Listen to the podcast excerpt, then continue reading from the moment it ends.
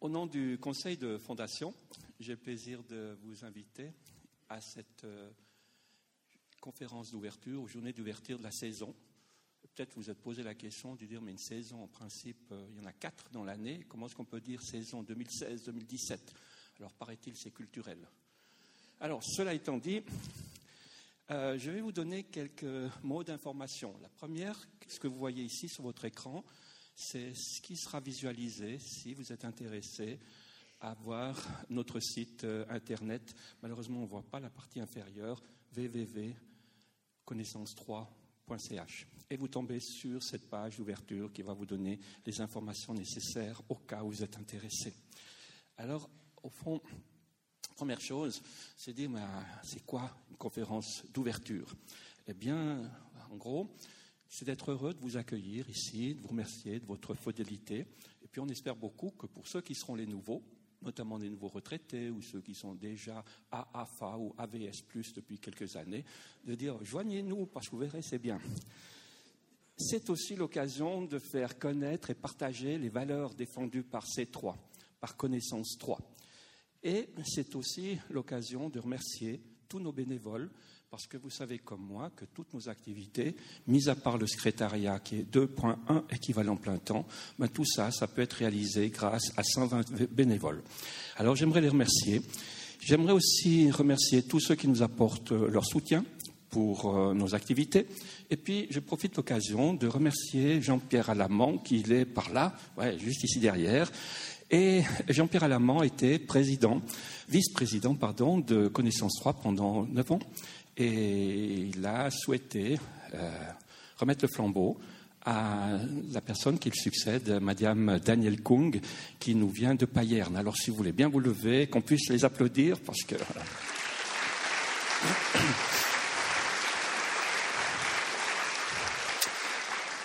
C'est des remerciements bien mérités. Alors, je continue en vous disant, mais on a réfléchi l'année dernière, vous vous souvenez, a décidé de faire un plan stratégique, un plan d'action, et de savoir, mais connaissance 3, ça sert à quoi dans cette floraison d'activités qui nous sont proposées? Ben, Vous voyez que connaissance 3 ben, vise à agir pour une société qui intègre, qui écoute, qui reconnaît publiquement les seniors comme des acteurs de la cité et qui favorise l'autonomie de ces seniors. Alors peut-être euh, vous pourrez être surpris par cela, mais vous vous souvenez que tout récemment, il y a eu des votations avec notamment AVS. Et vous avez vu que c'est très très facile de stigmatiser les seniors. Est-ce qu'ils servent encore quelque chose ou bien c'est seulement des charges? Alors, euh, nous sommes dans cette situation de dire, mais on aimerait que les seniors soient reconnus comme des citoyens à part entière. Alors pour ça, eh bien, il y a la chose suivante, c'est au fond, c'est d'œuvrer avec les seniors pour préserver notre autonomie, je me mets dans cette catégorie, car il est établi que les déterminants sociaux, parmi lesquels se trouve l'insertion sociale, représentent 90% des facteurs qui influencent la santé des seniors. Et vous savez bien comme moi que c'est ce qui vous tient à cœur, parce que c'est grâce à la santé que vous pourrez avoir une vie pleine de sens, mais c'est aussi grâce à la santé que vous pourrez préserver votre dignité et votre autonomie. Cela étant dit, au fond, ce qu'aimerait Connaissance 3, c'est offrir un réseau social dense, des activités de découverte intellectuelle, des engagements associatifs et citoyens qui représentent autant d'actions de vous sentir utile et partie prenante d'une société qui bouge, d'un monde qui évolue vite, qui change vite et qu'on n'a pas toujours compris, au fond, euh, où est-ce qu'on veut, veut bien aller.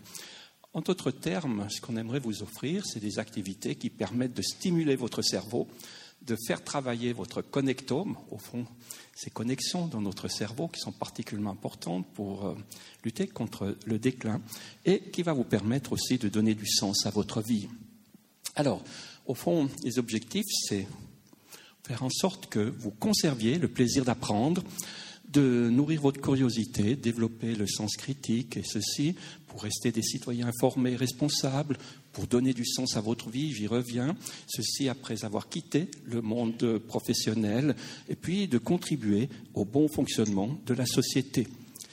Vous avez aussi la chose suivante, en bref, au fond, il s'agit de maintenir, pour les seniors, de maintenir nos compétences nécessaires à la vie en société, de nourrir notre curiosité intellectuelle et de continuer à exploiter les capacités cognitives de nous tous, alors que le risque, c'est qu'il existe un coup près qui tombe de manière arbitraire pour nous mettre à la casse, vite fait, bien fait. Alors, cela étant dit, connaissance 3, c'est ouvert à tous et à toutes. Ce n'est pas du tout élitiste. Nous savons qu'environ 50% des personnes qui viennent assister à nos activités ont un degré de formation primaire. Donc nul n'est besoin d'avoir des prérequis, d'avoir fait Bac plus ou que sais-je. Donc ouvert à tout le monde, mais par contre ce que l'on souhaite, c'est d'avoir des enseignants qui sont capables de transmettre de manière tout à fait appropriée le savoir universel dans des termes qui sont à notre portée à tous.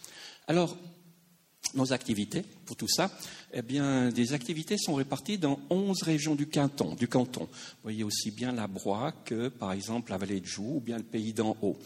11 régions, à ceci de particulier, chez chaque région, organise des conférences et une des particularités de Connaissance 3 est précisément que les programmes de ces conférences sont élaborés par les seniors bénévoles et pour les seniors.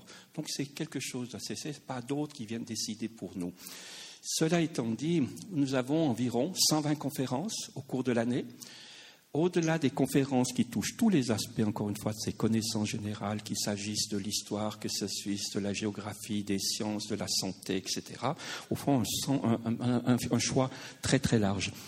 Vous avez des cours, on s'est aperçu que les seniors aiment avoir à apprendre, mais je vous rassure tout de suite, il n'y aura pas d'examen à la sortie. Alors, euh, par ça, c'est des séminaires, et vous voyez, vous en reconnaissez peut-être certains qui sont là. C'était un séminaire à l'UNIL. Ben, vous voyez qu'ils ont l'air réjouis pour la photo. Mais pas seulement pour la photo, parce que quand on les regarde, ils étaient très heureux d'y avoir participé. Et puis, il y a également des visites culturelles. Ici, c'était visites culturelles, par exemple, à la Chaux-de-Fonds, pour voir comment ça fonctionne la haute manufacture de l'horlogerie, l'industrie du luxe. Et je vous assure que c'était drôlement intéressant. J'arrive à la chose suivante, c'est que naturellement, au fond, le but, c'est d'entendre un conférencier tout à fait remarquable, c'est M. Arditi, que tout le monde connaît, vous l'avez peut-être entendu encore tout récemment sur les ondes ou bien vu à la télé.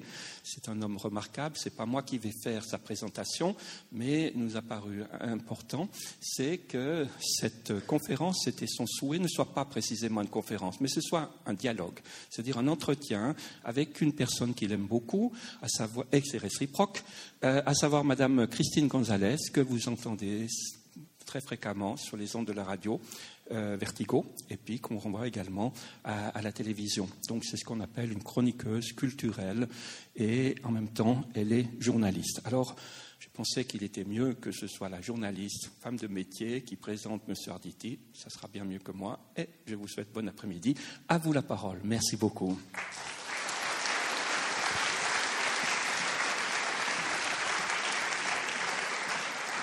Merci. Bonjour à toutes et à tous. À mon tour de vous souhaiter bienvenue et de vous présenter Metin Arditi, écrivain, mécène, homme d'affaires, chroniqueur, physicien, diplômé en génie atomique. Il est auteur d'une quinzaine de romans, récits et essais publiés dans les maisons d'édition parisiennes les plus prestigieuses, telles qu'Actes Sud ou, Grasset. Pour citer quelques titres euh, de romans qui ont fait son succès auprès d'un large public, on pourrait citer Le Turquetto, Prince d'orchestre, Juliette dans son vin, et ce tout nouveau roman qui est excellent, je vous le conseille. L'enfant qui mesurait le monde, c'est publié chez Grasset et qui est au passage, je le signale aussi, euh, en lice pour le prix Goncourt. Prochaine actualité littéraire, en mars prochain sortira aux éditions Plomb un dictionnaire amoureux qui promet de, belles découvertes. Écrivain suisse d'origine turque, à la confluence de différentes langues et différentes cultures, Metin Arditi est un homme passionné des arts tels que la littérature, le théâtre, euh, la musique, l'architecture, la philosophie ou encore la, la peinture. Passionné, mais aussi engagé. En décembre 2012, il est nommé par l'UNESCO ambassadeur de bonne volonté et depuis juin 2014, il est envoyé spécial de l'UNESCO pour le dialogue interculturel. En quoi consiste cette mission d'envoyé spécial de l'UNESCO? Quelles ont été euh, ses actions euh, concrètes euh, accomplies jusque-là Quels sont ses projets et surtout, surtout quel est le rôle de la culture dans la promotion de la paix? Metin Arditi répondra à mes questions jusqu'à environ 15h15. Ensuite, il répondra à vos questions. Il y a vraiment du temps qui, est prévu pour ça. Donc n'hésitez pas, lancez-vous. Nous allons euh, parler aujourd'hui de dialogue. Alors faisons euh, de cet après-midi un, dialogue également. Bonjour Métine Arditi. Bonjour. Être euh, envoyé spécial de l'UNESCO pour le dialogue interculturel, je crois qu'il y en a une soixantaine dans le monde, quelque chose comme ça. Qu'est-ce que ça implique euh, comme mission? En fait, euh, ces, qualifications, ambassadeur de bonne volonté ou envoyé spécial pour le dialogue interculturel, c'est rien d'autre que l'UNESCO qui adoube une action existante. Euh, je ne suis pas euh, employé de l'UNESCO, je ne suis pas salarié, je ne suis pas même missionné ou mandaté. Je suis nommé pour ce que déjà je fais. Alors la règle fondamentale, c'est que les États membres de l'UNESCO postulent pour tel ou tel de leurs citoyens euh, la fonction euh, d'ambassadeur de bonne volonté.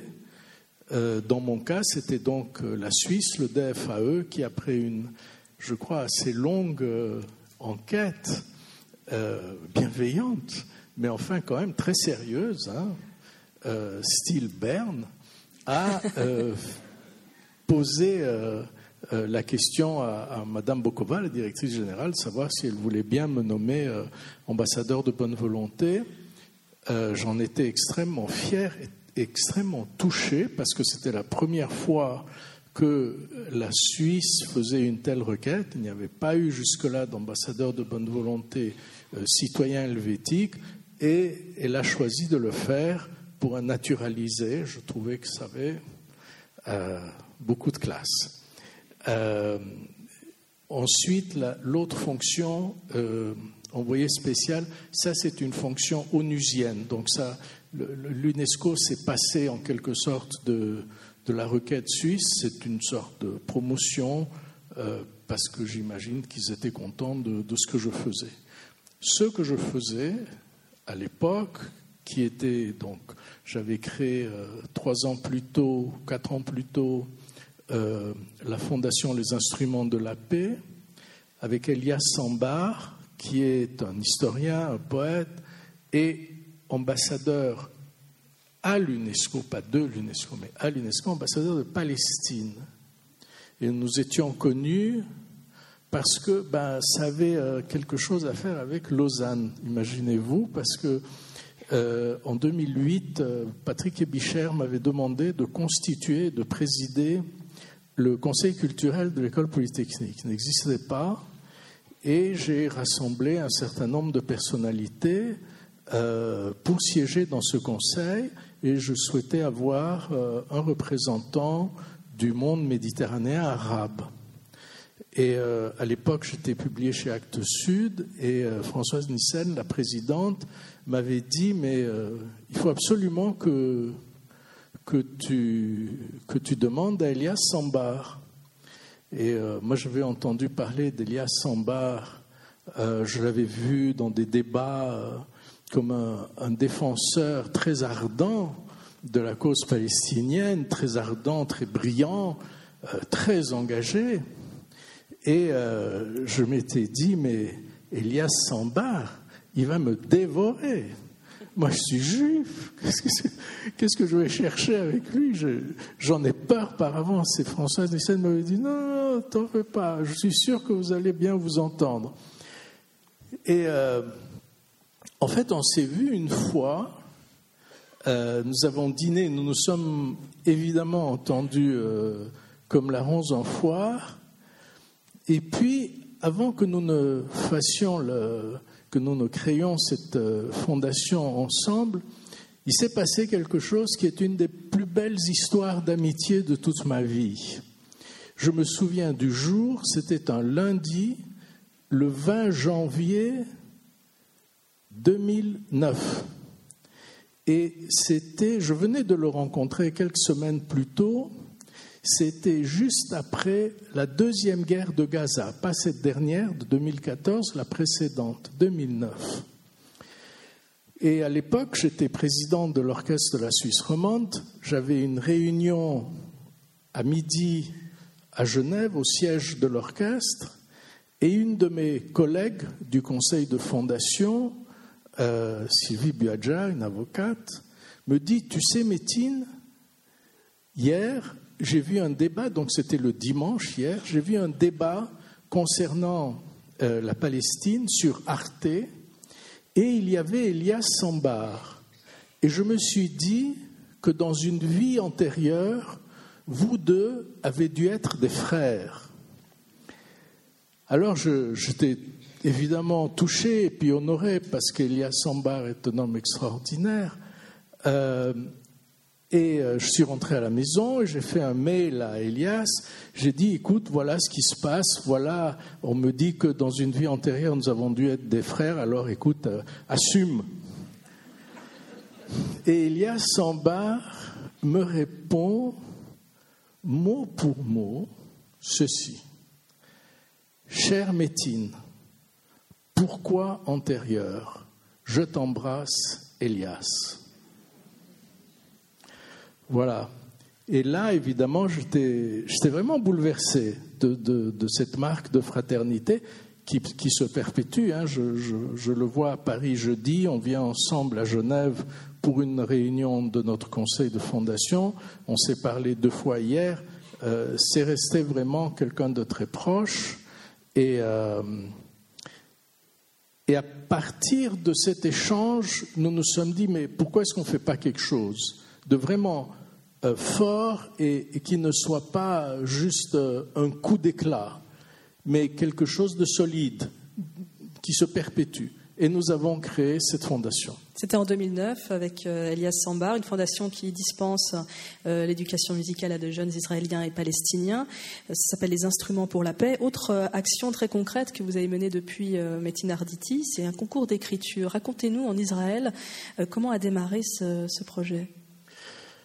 Alors, euh, nous avons depuis euh, donc 2009, ça, a très très vite euh, démarré, après un petit temps d'attente quand même, parce que je me souviens de ma première visite en Palestine, et je dois dire qu'il y avait quand même, en dépit de, cette aura que, j'avais de, venir, Elias n'était pas là, euh, mais enfin, bon, on savait que je le connaissais, mais il y avait énormément de méfiance euh, pour plusieurs raisons. Euh, en tout cas, pour deux bonnes raisons. D'abord, qui c'est ce, juif qui veut aider les Arabes? C'est bizarre quand même, non? C'est Qu'est-ce que ça cache? Et puis, entre parenthèses, des années plus tard, lorsque on en parlera peut-être, je me suis occupé d'échanges entre Turquie et Arménie. Les Arméniens disaient, mais qui c'est ce Turc qui veut s'occuper d'Arméniens? Donc, c'est comme ça. Euh, et, ça, c'était, ça, c'était une raison euh, qui est tout à fait compréhensible.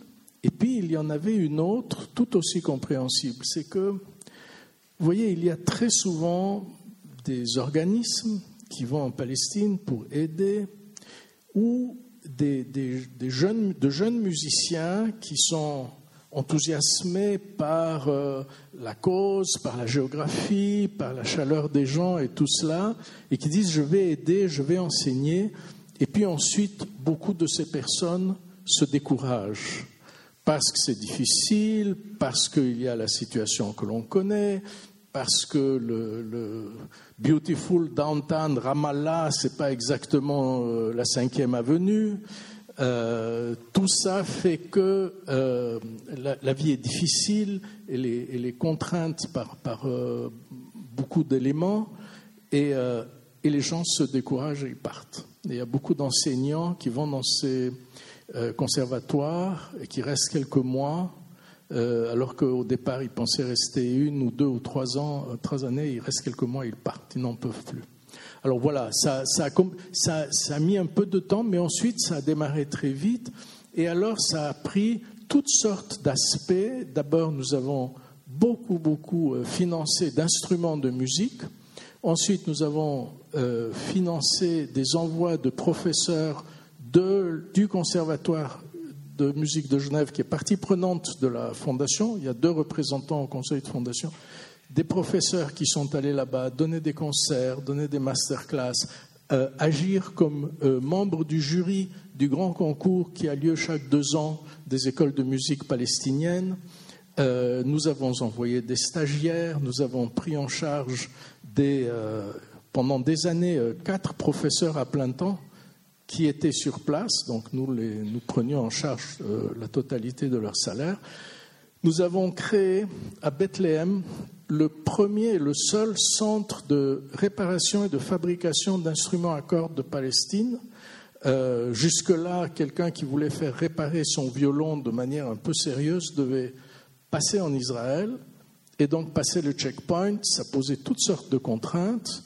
Là, nous l'avons entièrement équipé d'équipements euh, qui venaient, je crois, pratiquement tous d'Allemagne et au mois de mai 2013, c'est M. Bourcalter qui l'a inauguré. Il était sur place. Euh, nous avons fait venir des ensembles de musiciens, ça aussi, ça leur fait très plaisir aux jeunes, n'ont pas beaucoup l'occasion de voyager. Ils ont joué à Genève à plusieurs reprises à la fête de la musique, ils ont joué à Paris à l'UNESCO, euh, à Arles, ils ont donné différents concerts et euh, je crois que vraiment, ça c'était la cerise sur le gâteau. Euh, l'année passée, au Montre Jazz Festival, un petit groupe de jeunes du Conservatoire de Bethléem euh, était invité officiel et il y avait une soirée, j'y étais, était bondé et ils ont joué de la musique arabe classique. C'est absolument magnifique. Ils, ils, font ça évidemment de façon merveilleuse. Alors voilà, on soutient une école de chant à, à, Hébron. On finance des instruments qui passent comme ils peuvent, parce que c'est compliqué, à Gaza. Euh, lorsque j'ai appris qu'il n'y avait dans tout Gaza qu'un seul piano dans l'école de musique, euh, moi j'ai dit je vous en offre cinq. Le problème c'était de les faire parvenir à Gaza et de, passer les contrôles. Et puis nous avons aussi aidé, et nous continuons d'aider, par exemple, il y a près de Nazareth, à Chafre El Amr, si je prononce juste, un conservatoire de musique euh, israélien, mais dont la totalité de la population est faite de jeunes Israéliens arabes. Et euh, évidemment, ils n'ont ils ont pratiquement pas de subvention de l'État. Et ils sont aussi, eux, plutôt déshérités de la part de la diaspora palestinienne par rapport à la Palestine elle-même, c'est-à-dire à la Cisjordanie. Et donc nous les aidons et nous prenons en charge euh, un programme de formation de maîtres et de développement de matériel didactique qui ensuite enseigneront la musique arabe dans les écoles israéliennes pour les populations arabes. Voilà, je pourrais continuer, mais je Là, il s'agit de musique, euh, Mathilde Arditi, il y a aussi la littérature, le pouvoir des mots. Vous avez lancé un concours d'écriture dans des différentes euh, universités israéliennes euh, pour que des étudiants israéliens, juifs et arabes se mettent dans la peau de l'autre. Voilà, donc à, un moment donné, je me suis dit, il y a de cela 3-4 ans, je me suis dit, OK, la musique c'est formidable, ça aide, c'est beau, ça ça, construit quelqu'un, ça donne de la colonne vertébrale. Quand on écoute du Bach, on en ressort transformé. Euh, tout ça, c'est formidable, mais la beauté de la musique a aussi l'effet de cacher, au fond, un certain nombre de, choses, alors que les mots sont évidemment irremplaçables. Et je me suis dit, mais est-ce qu'on ne pourrait pas aller un peu plus loin? Donc, l'idée euh, que j'ai soumise à six universités israéliennes qui ont toutes joué le jeu, ça il faut le dire, deux ans de suite, c'était d'organiser des concours d'écriture romanesques, ça c'est essentiel, il ne s'agit pas d'essai, il s'agit de fiction dont euh, les contraintes étaient les suivantes, le, sujet devait être lié à la situation, comme on dit, et les étudiants israéliens juifs devaient écrire cette fiction en se mettant dans la peau d'un Israélien arabe, et vice-versa. Et on a lancé ça, ça a pris un peu de temps, je, vous passe ces difficultés parce qu'il y en a eu beaucoup. Ça a pris un peu de temps, on a lancé ça juste après la dernière guerre de Gaza. C'est-à-dire, elle a terminé le 24 ou le 25 août 2014. Le 4 septembre, j'avais une réunion à Tel Aviv avec les représentants des six grandes universités israéliennes. Et tout le monde était très favorable à, l'idée, mais on me disait, bon, tu vas avoir 10, 12 candidatures, textes par université. Peut-être ceux qui sont dans une faculté des lettres voudront faire un exercice d'écriture. Mais maintenant, demander aux gens de se mettre dans la peau de l'autre après tout ce qui s'est passé, que ce soit aux Juifs, que ce soit aux Arabes, oh là là, il ne va pas avoir beaucoup de succès. 550 textes nous avons reçus. 550 textes. Vraiment, les, les gens de l'université, des universités, n'en revenaient pas. Et pour moi, c'était ça la grande victoire. C'était 550 Israéliens, juifs ou arabes, qui se sont mis dans la peau de l'autre.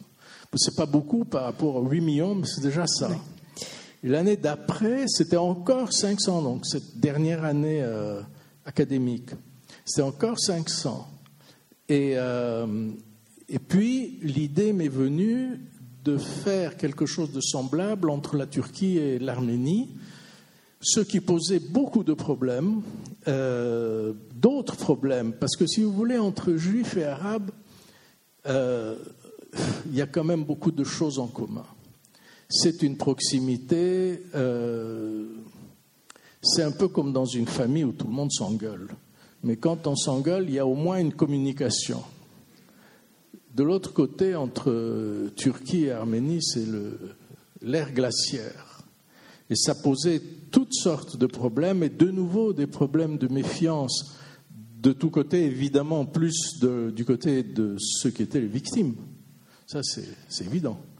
Euh, et puis finalement, après beaucoup, beaucoup de, de dialogues et, et, vous voyez, d'échange, d'ouverture, de, dévoilement de soi, la, confiance s'est cristallisée. Et été d'autant plus difficile de mettre ça en place que vous aviez publié euh, dans l'hebdo une, lettre ouverte au président Erdogan pour demander la reconnaissance politique du génocide arménien. Ça n'a pas aidé les choses forcément.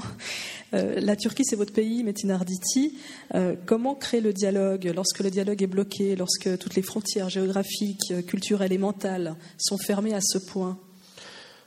Vous savez, quand j'étais, euh, quand je préparais le, premier round du concours en Israël, j'avais deux, il y avait chaque université avait son propre jury, et puis euh, il y avait un jury international dans lequel figuraient et figurent toujours du reste euh, Pascal Couchepin, Micheline Calmiré, qui sont membres du conseil de fondation de cette fondation qui s'occupe de ces échanges, qui s'appelle la Fondation Arditi pour le dialogue interculturel, et il y avait un membre d'honneur qui était Frédéric de Klerk, prix Nobel, euh, l'homme qui a remis l'Afrique du Sud à Mandela. Et je l'avais connu euh, à Genève vraiment par hasard quelques années plus tôt. Euh, j'ai repris contact avec lui, il a accepté de fonctionner euh, comme membre d'honneur du jury et j'étais le voir un jour à Londres. Euh, il m'a reçu longuement et il m'a dit, vraiment presque textuellement, ce que vous êtes en train de faire est juste, c'est exactement ce qu'il faut faire, se mettre à la place de l'autre. Et c'est exactement ce que Mandela et moi nous avons fait. Et m'a dit M. de Klerk, si nous ne l'avions pas fait, nous n'aurions pas réussi. Et le propre de la littérature, et vous le savez, parce que vous êtes une lettrée très, très fine et, et vous avez beaucoup lu, le propre de la littérature, qu'est-ce que c'est? C'est d'offrir des textes où d'abord l'écrivain et ensuite le lecteur passent leur temps à se mettre à la place des personnages. C'est ça l'écriture ou la lecture. C'est la projection qui crée l'empathie Je ne suis pas sûr que ce soit la projection. Euh, moi, je crois que c'est autre chose, et cette autre chose n'est pas. Euh, elle, peut se qualifier, c'est un mot qui n'est pas toujours associé à l'écriture ou à la littérature ou à l'art en général, c'est la ruse. Moi, je crois que les arts sont extrêmement rusés. C'est pas tant l'empathie, c'est au fond, on vous raconte une histoire au sens propre et au sens figuré, et on vous dit, voilà, tu sais, ce personnage, tu peux l'approcher, tu peux regarder ses failles, tu peux te plonger en lui. Euh, c'est pas toi, c'est un personnage. Il est imaginaire, et puis il s'appelle pas comme toi, il s'appelle autrement, et puis il a un autre parcours. Alors on s'approche de ce personnage, on le regarde, on l'examine, et puis on regarde, on regarde un peu partout, on regarde là où, s'il s'agissait de soi, on n'oserait pas regarder. Ça, euh, c'est un grand classique, ça. Et, du coup, évidemment, euh, on se découvre soi-même, parce qu'on sait bien que ce personnage, c'est aussi soi-même. On s'y retrouve. Et du reste, les bons livres, c'est cela. C'est des livres. Un jour, euh, une de mes petites filles, elle avait, je crois, 12 ans, a dit à sa maman, je crois, la chose la plus juste et la plus belle qu'on puisse dire à propos d'un livre. Elle a dit, tu sais, j'ai le sentiment qu'il a été écrit pour moi. Voilà, c'est ça. Et euh, effectivement, on a ce sentiment-là quand on est en très forte identification avec le personnage. Et, euh, et la littérature, c'est ça. Elle nous amène à cette identification, mine de rien. C'est ça la ruse mine de rien. Et alors, plutôt que de s'étaler sur un divan et raconter combien on a souffert quand on était enfant et payer des sommes faramineuses aux, thérapeutes, euh, on achète un livre, c'est moins cher et c'est beaucoup plus doux. L'un n'exclut pas l'autre, mais dit euh, Avant qu'on ne parle de, comment amener la paix, j'aimerais qu'on questionne sur ce qui amène la guerre. Euh, quand commence la barbarie La barbarie commence, selon vous, quand je dis oui, j'ai écrit ça un jour, on m'a demandé, c'était une publication libanaise euh, qui me demandait d'écrire un texte sur la barbarie et j'ai commencé, je crois, la barbarie commence lorsque je dis je suis ici chez moi. Ah, c'est terrible ça. C'est terrible, ça, ça me rappelle euh, évidemment euh, Le Pen, Le Pen père, pas, pas même Le Pen fille, Le Pen père qui disait euh, je préfère mes filles à mes cousines, mes cousines à mes voisines, et puis voilà, et puis on sent bien qu'au bout de la rue, euh, les autres, s'il faut les détester, ben, il les détestera. Et, voilà. Donc effectivement, euh, cette idée de se sentir dominateur, propriétaire des lieux, c'est une idée très dangereuse Évidemment, on aime bien se sentir chez soi, c'est normal. Euh, on aime bien avoir son chez-soi. Euh, mais il y, a, euh, il y a une phrase qui a été prononcée qui est pour moi une sorte d'absolu, de, point de référence absolu. C'est une phrase qui est due à un, moine saxon du XIIe ou XIIIe siècle qui s'appelait Hugues de Saint-Victor. Euh, et Hugues de Saint-Victor parlait ou écrivait en latin. Euh, il disait ceci, quasi, quasi très exactement. Il disait si un homme chez soi, dans son pays, se sent chez soi, cet homme est un naïf. Si un homme, dans son pays et partout ailleurs, se sent chez soi, cet homme est fort. Mais si un homme, dans son pays et partout ailleurs, se sent étranger, cet homme est parfait. Et je trouve ça absolument magnifique, évidemment très difficile à réaliser parce qu'on est des êtres imparfaits, mais en même temps tellement juste parce que ça nous rappelle combien est importante la distance euh, lorsque l'on regarde non seulement euh, un pays, non seulement un paysage pour le, pour le redécouvrir, mais aussi une personne. Et surtout, surtout les personnes qui nous sont proches, que l'on voit tout le temps, que l'on voit souvent, combien c'est important de toujours reprendre un peu de recul et redécouvrir. Faut-il être euh, optimiste, Bettina Arditi, pour s'investir dans le dialogue euh, interculturel? J'imagine que oui. Vous, vous pensez jamais que c'est impossible, que, que, que des conflits sont trop anciens, sont trop noués pour pouvoir agir? C'est une question très difficile que vous me posez, parce que lorsque je fais une analyse de la situation, par exemple au Proche-Orient, euh, à la limite, euh, ça semble plus impossible entre la Turquie et, l'Arménie, mais là, en réalité, il s'agit vraiment d'une décision politique. C'est-à-dire que si demain, euh, M. Erdogan, voulant se refaire un peu une image aux yeux de la communauté internationale, disait, bon, allez, ok, je reconnais le génocide, ça ne lui coûte pas un franc, ça lui ramène de l'argent parce qu'alors, dès lors, ils ouvrent, ils ouvriront les frontières en Turquie-Arménie et donc ça, va permettre à toute une population qui est côté turc de, retrouver euh, une activité. Alors ça, semble impossible, mais en même temps, euh, il n'a pas à déplacer un soldat. Euh, lorsque je fais l'analyse de la situation au Proche-Orient, évidemment que je suis désespéré parce que je ne vois rien qui s'améliore. Et puis en même temps, euh, je, continue, je perpétue euh, ces activités et je pense que on peut en tirer euh, une mesure de ma bêtise parce que ça sert probablement à rien, mais je le fais quand même. Les idées viennent de la, viennent de la culture, ne viendront pas de la politique. C'est-à-dire Pour que ce dialogue puisse euh, se créer, il faut les arts.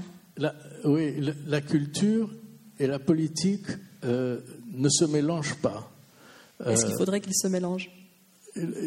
La politique est, par la force des choses, dans une zone en conflit, une activité qui est décidée quasiment au jour le jour. Euh, je dis bien dans une zone en conflit, parce que euh, lorsqu'on a la chance d'avoir euh, une situation de paix, comme par exemple en Suisse, nous savons bien que nos hommes politiques ont des visions à très long terme, n'est-ce pas? Pourquoi, pourquoi les gens rient, je ne sais pas. mais, mais c'est comme ça. C'est-à-dire avoir le, sens de la culture ne peut, ne, peut se, concrétiser, se cristalliser que dans une vision à très long terme. C'est très important, c'est essentiel, euh, mais il est évident que les effets ne sont pas immédiats. Euh, donc aujourd'hui, euh, Alep est en train de mourir. Qu'est-ce qu'il faut pour Alep? Euh, pas de la culture, il faut des ambulances, il faut des hôpitaux qui tiennent le coup sous les bombes, euh, il faut des médicaments et, des médecins. Donc voilà, c'est vraiment une question de, temporalité. Dans quel horizon de temps est-ce que l'on se situe? Il paraît d'ailleurs, M. Darioli nous l'a appris tout à l'heure, qu'il est possible que les casques bleus, euh, les casques blancs, pardon, en Syrie pourraient obtenir le, prix Nobel de la paix on parle des dégâts humains, évidemment, qu'engendrent les guerres, hein, mais il y a aussi le patrimoine culturel à préserver aussi en, temps de guerre. La liste des dégâts qui ont été euh, commis hein, d'un point de vue euh, patrimonial ces 50 dernières années est, longue. C'est aussi une forme de, massacre. Et d'ailleurs, le 27 septembre dernier, là, c'était il y a quelques jours, la Cour pénale internationale juge que la destruction du patrimoine est un crime de guerre. Oui, alors là, il s'est passé quelque chose de très très important. Euh, la presse en a euh, relativement peu parlé. J'ai cherché euh, en France, euh, j'ai vu que La Croix, qui est un journal dans lequel j'écris chaque semaine, et j'ai écrit un texte qui va paraître lundi prochain, je voulais m'assurer que ça n'avait pas été traité. Ça n'a pas été traité. dans le New York Times, ça n'a pas été traité. Dans le Figaro, un tout petit entrefilet, pas très, pas très lumineux, je dirais. Et pourtant, c'était très important ce qui s'est passé le 27 septembre à la Cour pénale internationale. Il y avait donc ce Malien qui s'appelle Ahmad al-Mahdi, qui était accusé d'avoir détruit neuf des mausolées euh, de Tombouctou. Il a été arrêté, il a été, il s'est montré extrêmement coopératif et très, très courageux parce que d'abord sa famille est restée au Mali et il a néanmoins admis ses crimes et il a recommandé surtout à ses compatriotes de ne pas les perpétuer.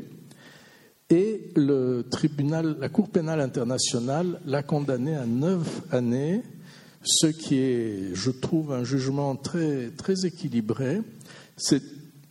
Personnellement, j'ai regretté qu'ils aient euh, cité dans leurs attendus le fait que quasiment tous de ces mausolées était euh, reconnu par l'UNESCO comme faisant partie du patrimoine mondial.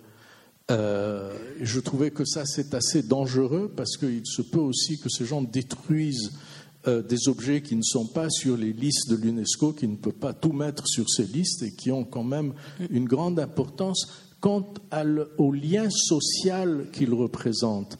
Et donc en, en assimilant ces destructions à un crime de guerre, euh, le tribunal, d'abord c'est juste parce que c'est évident que c'est un crime de guerre. Pourquoi? Ce ne sont pas des dommages collatéraux.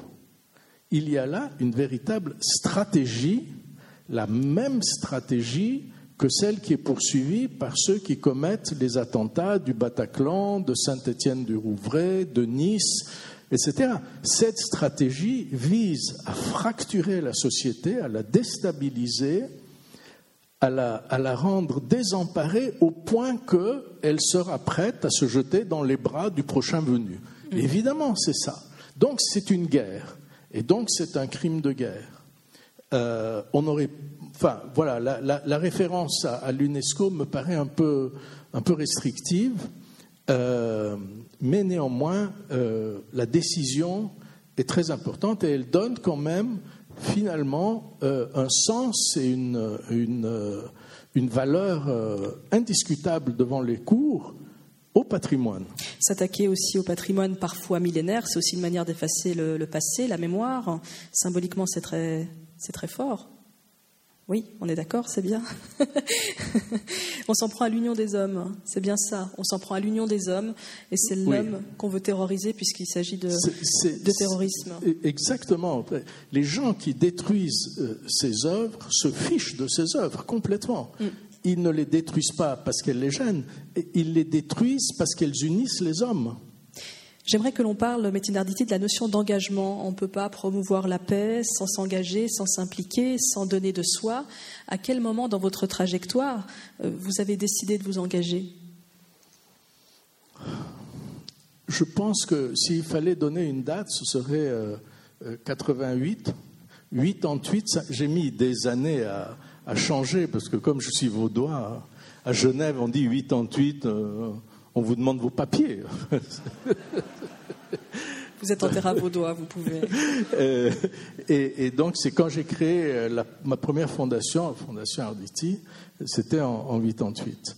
Euh, et je l'ai créée, donc j'avais 43 ans, et je l'ai créée parce que, pour, des raisons au fond assez, assez égoïstes, j'avais cessé d'enseigner à l'école polytechnique et l'enseignement et le contact avec les jeunes me manquaient. Et je me disais aussi que, voilà, en, créant cette fondation, j'aurais des occasions de rencontres euh, qui seraient certainement euh, enrichissantes, embellissantes euh, de ma vie. Et effectivement, c'est ce qui s'est passé. Donc le, le, point de départ était quand même voilà, un, souhait de, de, garder le contact avec le monde universitaire, avec le monde des idées. et voilà, c'est assez difficile de parler d'engagement parce que, euh, disons rétrospectivement, c'est vrai que ça en prend un peu l'allure, euh, mais au départ, c'était quand même une démarche euh, qui avait un air altruiste, mais au fond, c'était assez égoïste. C'était, il me manquait quelque chose euh, il manquait quelque chose dans ma vie. C'était une période où je voyageais beaucoup. Je ne pouvais plus faire les allers-retours de Genève à, à, Écublanc. Et, euh, et donc j'ai créé cette fondation. Ça, c'était les raisons qui vous ont lancé il y a 30 ans. Aujourd'hui, à 71 ans, est-ce que cet engagement a pris une autre épaisseur? Alors, euh, aujourd'hui, je me sens encore beaucoup plus engagé qu'il y a 30 ans, ça c'est sûr. Euh, beaucoup plus. Euh, d'abord parce que, pardon de le dire, mais enfin, j'ai réussi un certain nombre de choses dans, dans ces activités-là. j'ai plus de moyens, j'ai plus de temps, j'ai certainement aussi j'ose le dire, euh, plus d'autorité. Euh, j'ai, grâce à, euh, à l'UNESCO, grâce aussi aux années qui passent, et comme les années passent, au fond, si quelqu'un n'est pas d'accord avec moi, je peux aussi passer outre et le lui dire. Et puis aussi, ce que je voudrais reconnaître, c'est l'aide que je reçois et qui est vraiment formidable sur tous les plans euh, des, membres, des diplomates du DFAE. Euh, parce que où que j'aille, étant donné que le DFAE est partie prenante de ma nomination, euh, où que j'aille, et, j'ai créé au fil des ans de véritables et d'authentiques amitiés avec des diplomates suisses qui sont, je dois le dire, alors vraiment très objectivement, d'une rare qualité quand on les compare à à des diplomates, euh, disons, qui visent beaucoup plus l'effet de représentation. Je ne sais pas si ce que je dis est élégant, mais enfin, gros, on, a compris entre les lignes. Tout le monde comprend. Vous avez l'élégance de donner aucun nom. L'engagement est, un mouvement vers l'autre, Metinarditi, mais vous êtes aussi romancier, vous êtes écrivain, et le mouvement est inverse. Il se retourne vers vous. Euh, comment vous trouvez cet équilibre-là? C'est un peu la même chose, je crois. C'est-à-dire que euh, dans, ce, livre que j'ai écrit, vous savez, L'enfant qui mesurait le monde, euh, au départ, ça devait être une sorte de querelle des anciens et des modernes. Il y avait un projet de grand hôtel dans une île grecque et puis un projet d'école de philosophie. Et puis il y avait un clash entre ces deux projets, ils se télescopaient. Et puis voilà, c'était ça le roman. Et puis, il y avait un petit enfant dans, mes personnages qui, au fil de l'écriture, a pris une place de plus en plus grande. Et à la fin, il a pris toute la place. Et ce texte, qui initialement devait s'appeler, puis je trouvais que ce, titre était formidable, très, très, euh, comme ça, parlant et tout. Le texte devait s'appeler Périclès Palace, c'est le nom de ce, ce grand hôtel. Finalement, le texte s'appelle L'enfant qui mesurait le monde. Et un jour, euh, j'avais à peu près terminé euh, l'écriture, j'étais euh, pris dans un embouteillage à Genève, et je me pose la question, je me dis, mais au fond, qu'est-ce que c'est que j'ai voulu dire dans tout ça? À, quoi bon cette histoire, mis à part bon, le, petit voyage, la narration, voilà, mais quel est le message dans tout ça?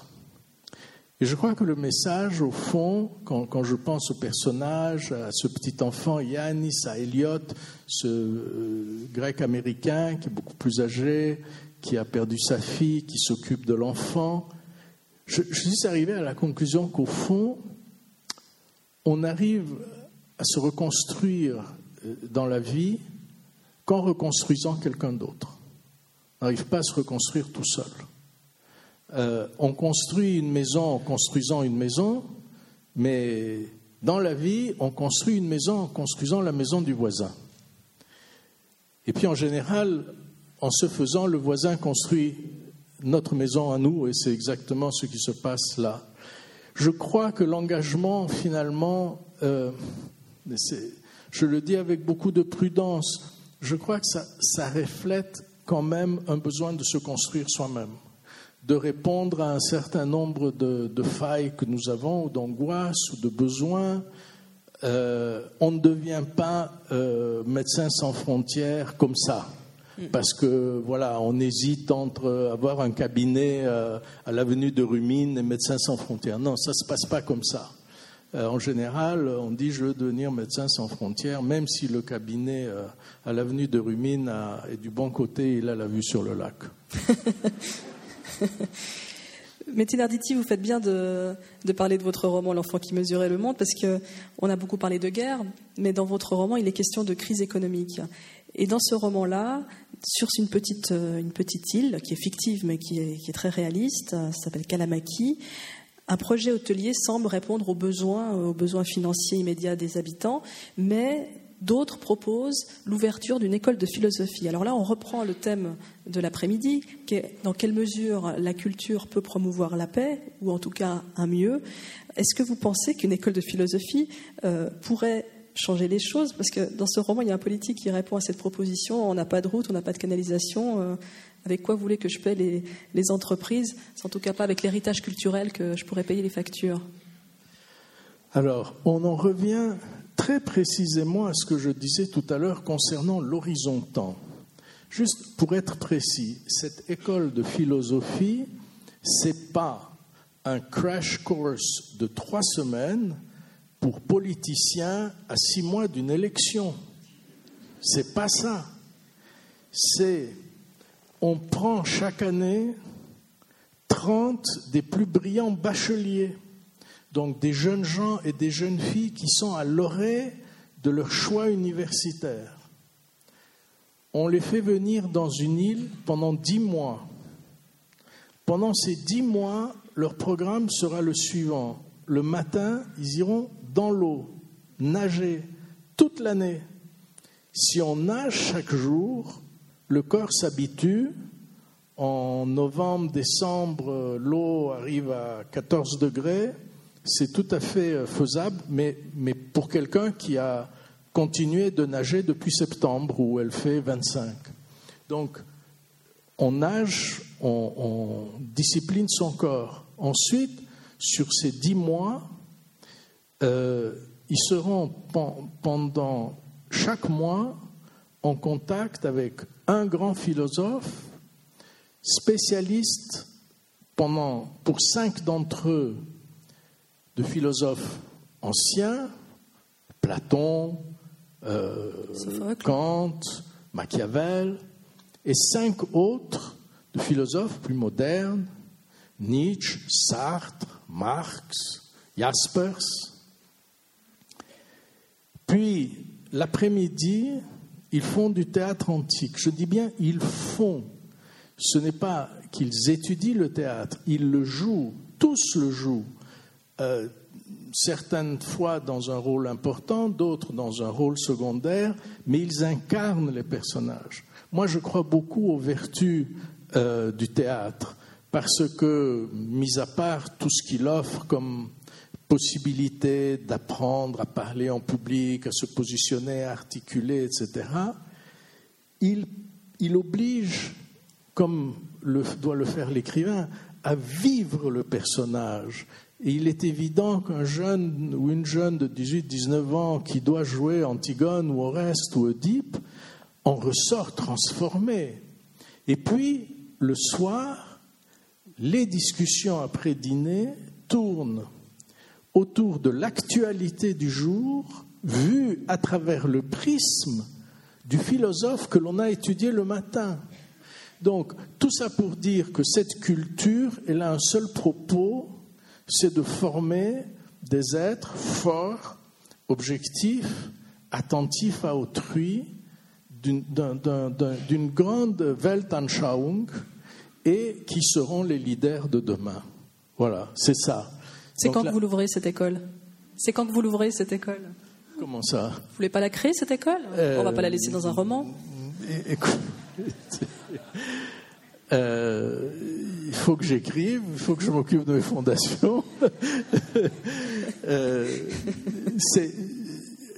il, y a, longtemps, j'avais une idée de ce genre-là. Et même sur une île grecque, Spetses, où, il y avait un ancien collège qui était un peu abandonné.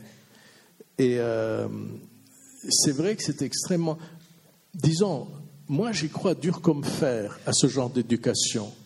et d'autant que quand on termine le bac, euh, on est dans une phase où on n'a pas vraiment tout ce qu'il faut pour choisir ce qu'on veut faire. Alors il y a, maintenant ça n'existait pas quand moi j'avais 18 ans, mais il y a maintenant cette habitude de dire on prend une année sabbatique, etc. c'est pas tout à fait la même chose. Ça, c'est vraiment un moyen d'aider quelqu'un à mûrir, à, se construire, à s'épaissir, et puis ensuite à décider s'il veut faire médecine ou philo ou, économie. Médecine Arditi, merci d'avoir répondu à, ces quelques questions. J'imagine que le public a ses propres questions ou remarques à vous adresser. On a prévu un peu de temps pour ça. On a encore euh, un, quart d'heure devant nous. Il suffit juste de se lancer. C'est la la première question qui est. Voilà monsieur qui est là. Je vous amène le micro. Monsieur, levez la main. Ah, merci.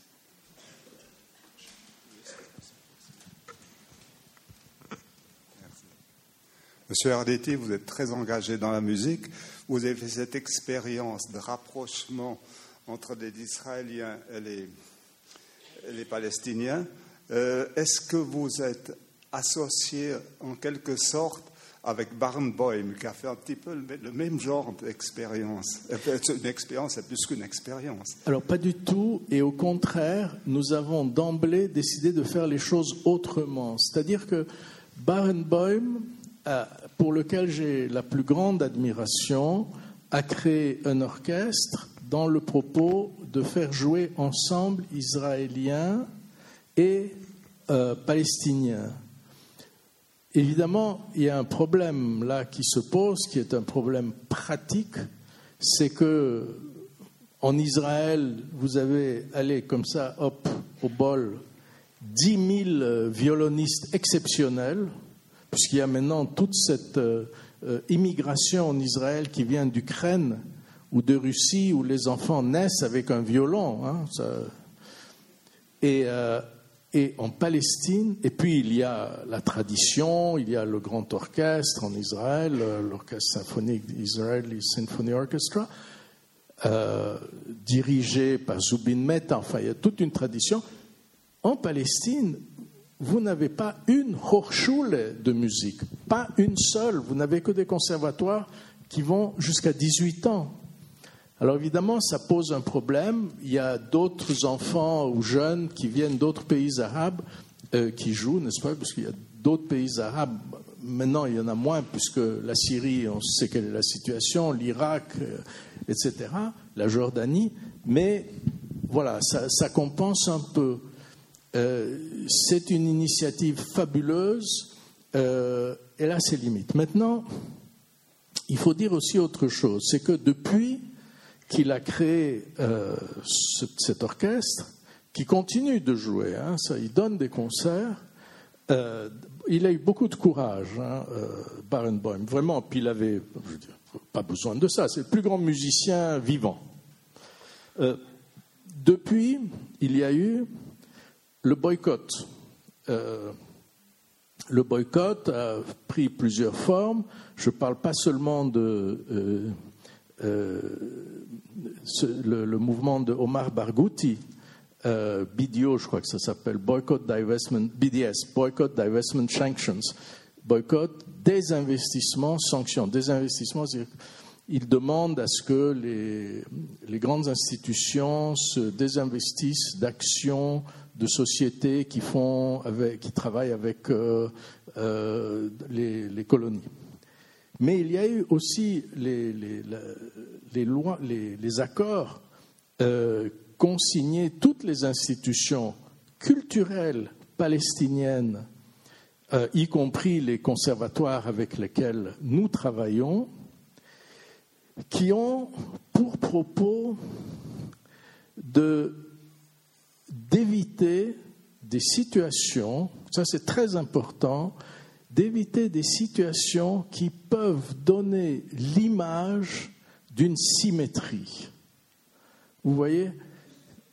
Ça, c'est vraiment le, cœur de l'affaire. C'est-à-dire, ils disent, ici, il n'y a pas de symétrie. Il n'y a pas deux États face à face, l'un face à l'autre, chacun avec ses structures, son armée, son pays, ses frontières, et qui s'affrontent. Comme c'est le cas entre Turquie et Arménie. C'est deux États. L'un est, euh, la Turquie a 80 millions d'habitants, l'Arménie 3, mais c'est deux États quand même. Là, ce n'est pas deux États.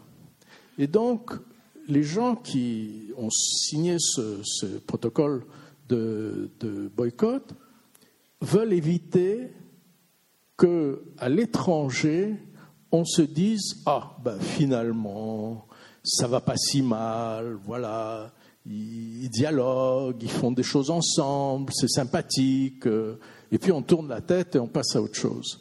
Donc c'est ça l'idée.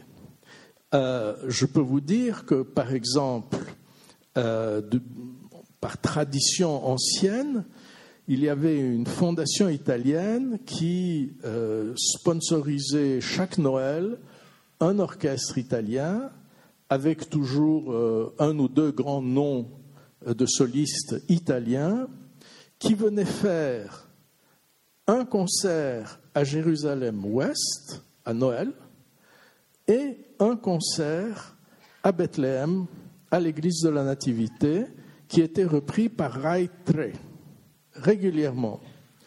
Et il y a de cela 3-4 ans, les conservatoires Édouard Saïd, c'est-à-dire le réseau de conservatoires Édouard Saïd avec lequel nous travaillons, a décidé, a demandé à, cette fondation de ne pas faire de concert. Si vous voulez, vous venez jusqu'à nous et vous faites un seul concert à Ramallah. Ou si vous voulez en faire un à Jérusalem, c'est votre affaire, mais vous venez pas chez nous. Et du coup, donc, ça ne s'est plus fait avec cet orchestre. Et c'est nous, notre fondation qui a envoyé euh, un chef d'orchestre de Genève qui avait longtemps travaillé avec ces orchestres, Juan David Molano, euh, professeur de piano au Conservatoire de Genève, mais chef d'orchestre, et euh, que nous avons régulièrement soutenu. Il a, été, il a fait travailler l'Orchestre des jeunes de Palestine, et c'est l'Orchestre des jeunes de Palestine qui a été filmé par la RAI. Il y avait juste une chanteuse italienne pour faire quand même, disons, euh, une note nationale. Mais le problème est vraiment aujourd'hui très aigu. Il y a un refus systématique euh, de, de toute activité qui pourrait donner l'image d'une symétrie. La situation n'est pas symétrique, on ne veut pas qu'on la voie comme telle à l'étranger. Voilà.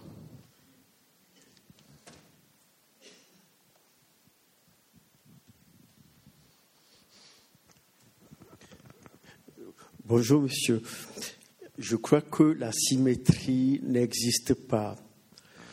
Euh, la première question tout à l'heure est juste euh, parce que le dialogue interculturel ne date pas d'aujourd'hui. Le pape Pidou, euh, non, Jean-Paul II l'a déjà initié d'autres personnalités l'ont initié, mais ça n'a jamais marché parce qu'on pense toujours symétrie, un poids d'un côté, un poids de l'autre. Je vais vous donner un petit exemple. Il a fallu avoir ici en Suisse un petit tremblement de terre quand le représentant chinois est venu ici et Madame Michel Calmiré, qui était la petite présidente de la Suisse, a soulevé je crois. la question du droit de l'homme. Ça a été, j'étais très surpris qu'on ait, on ait fait un, enfin, qu'on ait fait une grande histoire de cette affaire-là. C'est-à-dire que la symétrie est plus un, problème de force que euh, comme de, personnes ou de, camps vis-à-vis l'un de l'autre. C'est plus un problème de force. Si vous permettez juste, euh, là, ce sera en secondes, en quelques secondes. L'auto d'affaires, vous avez parlé du CPI tout à l'heure, l'auto d'affaires a toujours existé. La seule chose, la seule chose, c'est que pour une fois, le monsieur du Mali a été identifié et attrapé. Mais les talibans, quand ils ont détruit des... des comment est-ce qu'on dit ça? Quand, quand, ils ont fait la même chose, il n'y a jamais eu de jugement. Voilà, c'est tout ce que je voulais dire. Il faut ouvrir un peu le dialogue. Très bien.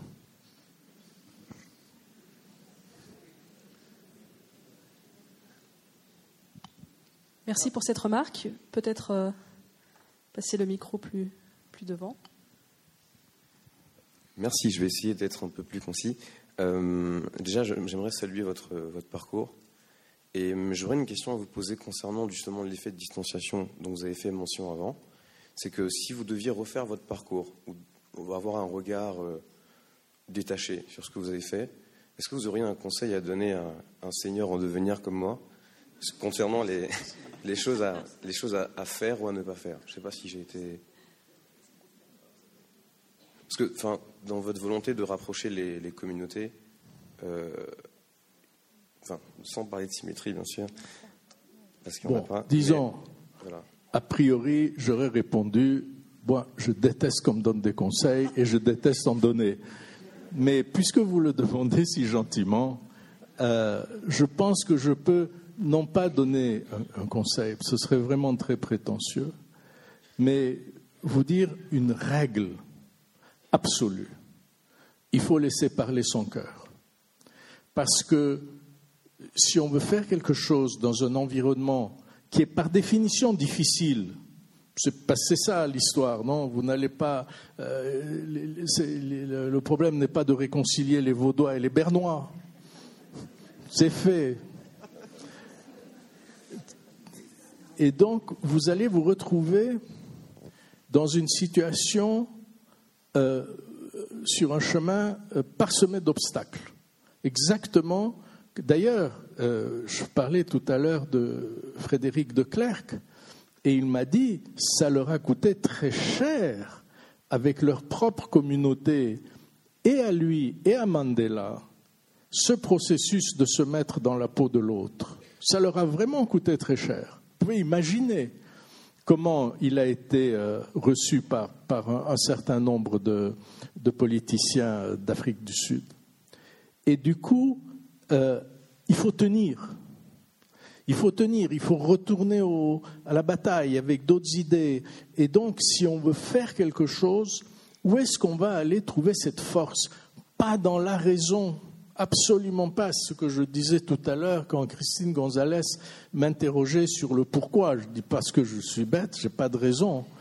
Mais si vous faites appel à, votre, ce que vous avez en vous, dans votre cœur, euh, là, je dirais, la force est inépuisable. Alors évidemment, on n'est pas dans la raison. La, raison est avare, vous savez, elle n'est pas généreuse, la raison. Elle est radine. Euh, le cœur est généreux.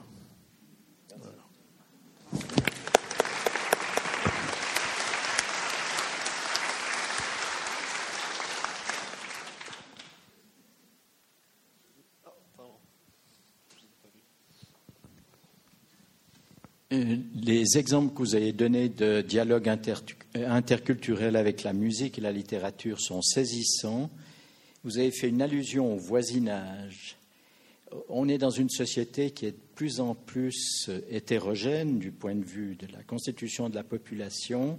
Et en vous entendant, je me demandais, est-ce que vous auriez peut-être quelque chose à dire par rapport à à la création du dialogue interculturel au niveau du voisinage ou du local, qui me semble devenir une nécessité euh, de plus en plus pressante. Vous voulez dire euh, au niveau local, par exemple, au niveau national euh, Au niveau local, non, je Au niveau local, oui, oui. Donc ici. Vous avez parlé des voisins tout à l'heure. Tout, à fait, oui, oui. Ici, ou par exemple en France, hein, quand on voit aussi les problèmes qu'il y a là-bas effectivement, euh, hmm? J'ai peut-être mal compris, mais vous parlez du vrai voisinage. C'est-à-dire, j'habite dans un immeuble et j'ai des voisins. Voilà. Non, ces voisins-là, pas les Français. Oui, oui, je, je, faisais référence aux Français parce qu'eux-mêmes ont des problèmes avec leurs voisins. Non, non, je ne pensais pas entre nous et les Français. Non, non, non, non. Entre nous et les Français, on s'entendra jamais. non, non, je parle vraiment du voisinage. Du J'ai bien compris.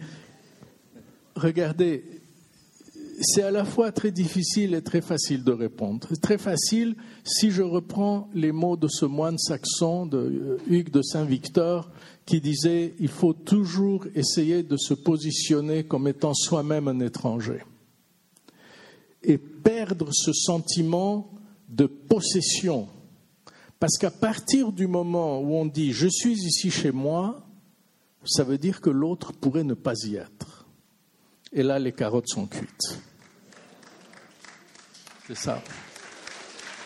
Donc il faut arriver quand même à avoir un, oui, une ouverture et, et surtout, surtout, je crois, un, sens de l'humilité. Euh, la, possession ne va pas avec l'humilité. La possession déclenche l'arrogance. Et, euh, voilà, je crois que c'est la, réponse, si elle existe, elle est là. Elle est dans, dans, ce mouvement de retrait euh, que l'on doit avoir. Vous parliez des voisins, je pourrais dire exactement la même chose pour vos proches, pour nos proches, pour mes proches. Vous savez, il y a euh, une phrase euh, qu'a dite euh, Saint Augustin qui est aime et fais ce que tu veux. Hein?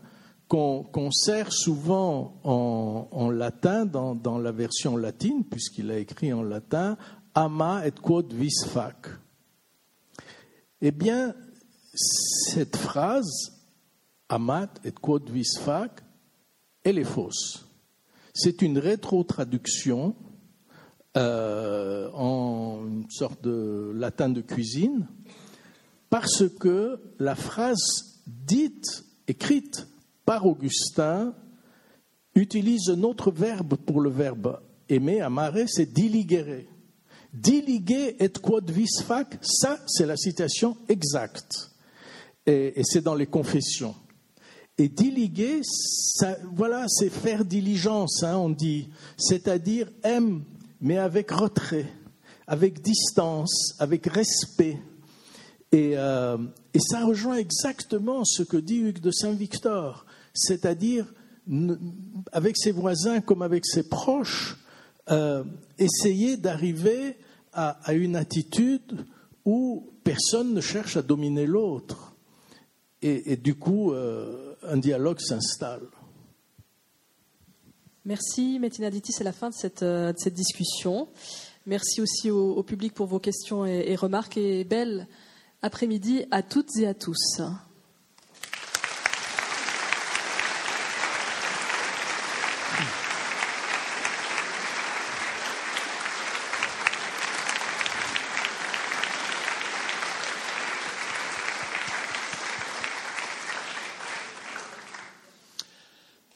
Toujours difficile de dire merci. Vous vous rendez compte, on a passé une heure, un quart ensemble. J'avais l'impression que c'était un très bon exercice de ce qu'on appelle la pleine conscience, avec beaucoup d'humour aussi parce que ça, détend, et ça nous a fait réfléchir très très profondément. Alors merci beaucoup pour ce magnifique témoignage. J'ai beaucoup aimé aussi la question de tout jeune, parce que vous voyez qu'au fond, toutes les activités de connaissance 3 sont des activités des connaissances universelles qui nous sont tellement importantes pour pouvoir continuer à avancer. Alors j'allais terminer avant de, de dire quelque chose aussi. Moi, en vous écoutant, j'avais l'impression d'entendre Goethe. Et il disait la chose suivante, on peut aussi construire quelque chose de beau avec les cailloux qui entravent notre chemin. Et on peut dire la même chose avec les mots, on peut construire quelque chose de beau. Alors merci beaucoup, je crois qu'on peut l'applaudir, les applaudir tout à.